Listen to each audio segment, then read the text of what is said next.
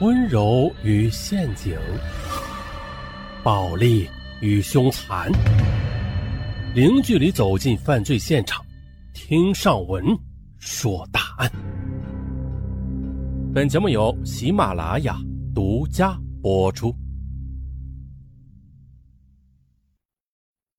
命案被发现的地点是在京郊密云县刘庄村，这是一个奶牛养殖村。全村二百五十多户养牛户长期为一家乳业公司提供奶源。现场是在刘庄村西头的朱云江家。这朱云江家独门独院，院子里共两间北房，东侧一间做客厅，西侧一间是卧室。院子里还有一间南房，是存放牛饲料用的。朱云江一家是外来户。他和妻子严淑英都是来自内蒙古，膝下有一个三岁的儿子。和村里人一样，朱云江家院西侧也有一个牛栏，里边养着十五头奶牛。奶牛挤出来的奶便是这一家人的生活来源了。被杀的是朱云江的妻子严淑英和儿子小江，他俩都是死在卧室里，一大一小两具尸体都被包裹着。祝云江是这样跟民警说的：“母子俩的尸体是被藏在双人床下的，我找了他们好久才发现的。从床上拉出包裹儿子的花褥单，打开之后，我就见到儿子已经惨死了。我也就没有敢动妻子的绿被子，然后我就报了案。”老邱站在墙角里观察现场。有儿子少英在，这基本上用不着他亲自动手。这邱少英早已经很娴熟了，小心翼翼的寻找着痕迹物证，但是他没能找到作案工具，只好埋头去寻找和提取痕迹。他在单人铁床的床头的铁管上发现了一片不起眼的血迹，仔细看去，哎，能辨别出是手掌和手指印的痕迹。他很高兴。众所周知，现场只要是带血的痕迹，它通常都是罪犯留下来的。但是呢，邱少英在动手提取血指纹和掌纹的时候，就有点傻眼了。说这血掌纹和指纹呢，也只是勉强的能确定啊是手掌留下来的，可是这面积却不大，并且是擦蹭的痕迹。指纹只有半枚，掌纹大约是有三分之一那么大。邱少英就拿不定主意了，扭头问老爸有没有必要提取啊？老邱看了一会儿，嗯，取下来试试吧。虽然说条件太差了，但总比什么痕迹都没有强。勘察完北房，老邱进了南房饲料间，只见呢一些牲畜的用食和草料堆了大半个屋子。在这屋子里，老邱看到墙角立着一个塑料袋。上面写着五个大黑字受用葵乙醇”，还有散落一地的瓶瓶罐罐和粉剂。哎，这些东西引起了老邱的注意。接着，他让儿子邱少英把地面上的东西收集了一些，又装了起来。啊，又取了一些葵乙醇，准备带回去检验一下。再然后呢，老邱又到了牛栏，让邱少英从牛栏的饲料槽里取了一些牛吃剩下的饲料。啊，就离开了牛栏。老邱又围着院子里摆着的两个大牛奶桶这么看。只见呢，牛奶桶里的牛奶是早晨刚从朱云江家这个奶牛身上收获的啊，还没有来得及送到乳品公司在村上设的牛奶收购点去。于是老邱就让儿子邱少英取一些牛奶桶里的牛奶带回去检验。邱少英很不解。这是不是被杀的是人吗？又不是奶牛，你取牛奶干什么呀？可是老邱脖子一梗，废话别那么多行吗？叫你取你就取。哎，好好好，邱少英只好找了一个空矿泉水瓶子，装了一些牛奶，就带了回去。画面一转，我们又来到了解剖台。此时，法医蓝峰，他手忙脚乱的在解剖台前忙活着。邱少英则在一旁打下手。法医老白被调走了。由此啊，现在技术队的法医室蓝峰就是挑大梁的。邱少英有事没事啊，就爱往蓝峰这儿跑，帮蓝峰干这干那的。蓝峰穿着白大褂，捂着口罩，戴着手套，看着伤痕累累的尸体，有些不忍下手了，说：“这凶手也太狠毒了。”邱少英也连连说是，要不怎么管凶手叫屠夫和魔鬼呢？只见呐，两具尸体的头部都被钝器给严重的砸伤了，严淑英更是被砸得面目全非，牙齿都被砸掉了好几颗。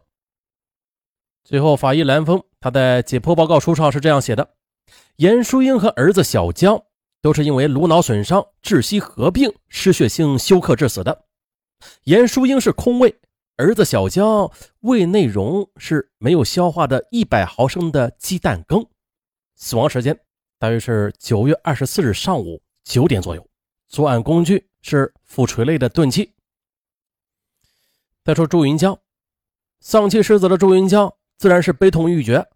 他说，二十四日早晨六点多钟的，他和妻子像往常一样起床去给奶牛挤奶，乳品公司是上午九点来收奶。他们要赶到九点之前把牛奶送到收购点去。朱云江家的生产工具挺先进的，刚刚添置了两台手推车式的挤奶器，告别了手工挤奶的辛苦。只需要把挤奶杯往这个牛的奶头上这么一照，呃，启动真空泵，挤奶杯就替代人的两只手开始挤奶，流出的牛奶直接是进入到手推车上的奶桶，反正吧是又快又卫生。夫妇俩每人是推一台车，十五头奶牛，一个多小时就能挤完了。平日每天都是朱云江在九点前把牛奶送到收购点去，因为这天他要和村民柱子一起到城里的饲料批发市场去买饲料，所以八点左右他就吃了早饭就离家了。因此呢，这送牛奶的事儿就留给了妻子。朱云江又说。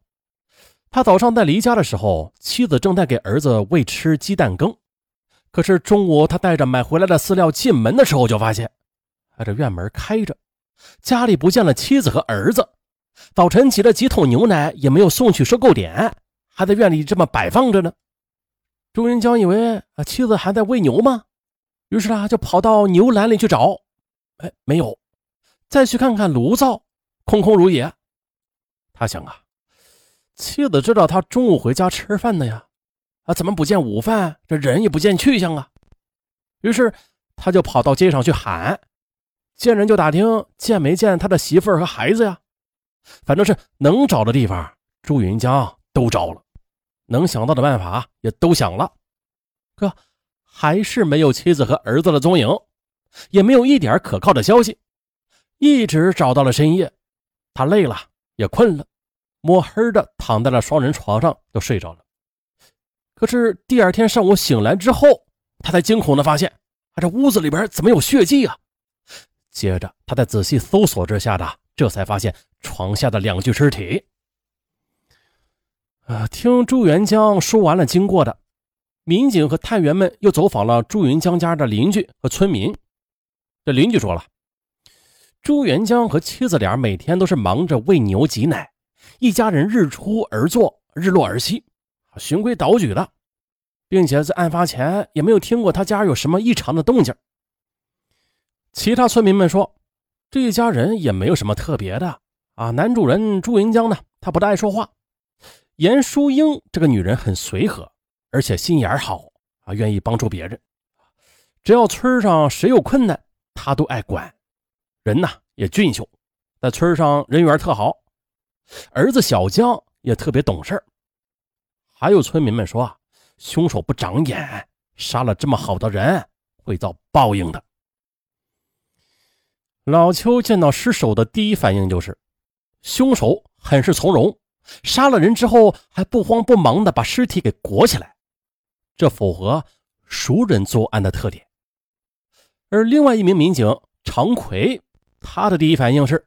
凶手想要运走尸体而未果，他不赞成老邱的看法，认为凶手包裹尸体，他不像老邱想象的那样，说是什么出于愧疚啊，或是为了死者的尊严啊什么的，而是为了隐藏尸体，然后再设法把尸体运离现场。案件性质分析上有两种意见：一呢是图财害命，二是激情杀人。于是，常奎便让朱云江去检查家中和妻子身上少了什么财物和贵重物品的时候，朱云江则战战兢兢的看过惨死了妻子之后说：“啊，说严淑英手上的一枚金戒指和一副金耳钉不见了，那是半年前他给妻子买的生日礼物。”从这点看的，凶手图财的可能性很大。可是的，激情杀人主要是表现在死者的伤势上，凶手下手狠，可能是被什么事突然给激怒了，不思后果而疯狂的杀人。最终，在凶手的分析之上，大家的意见基本一致，熟人作案的可能性非常大。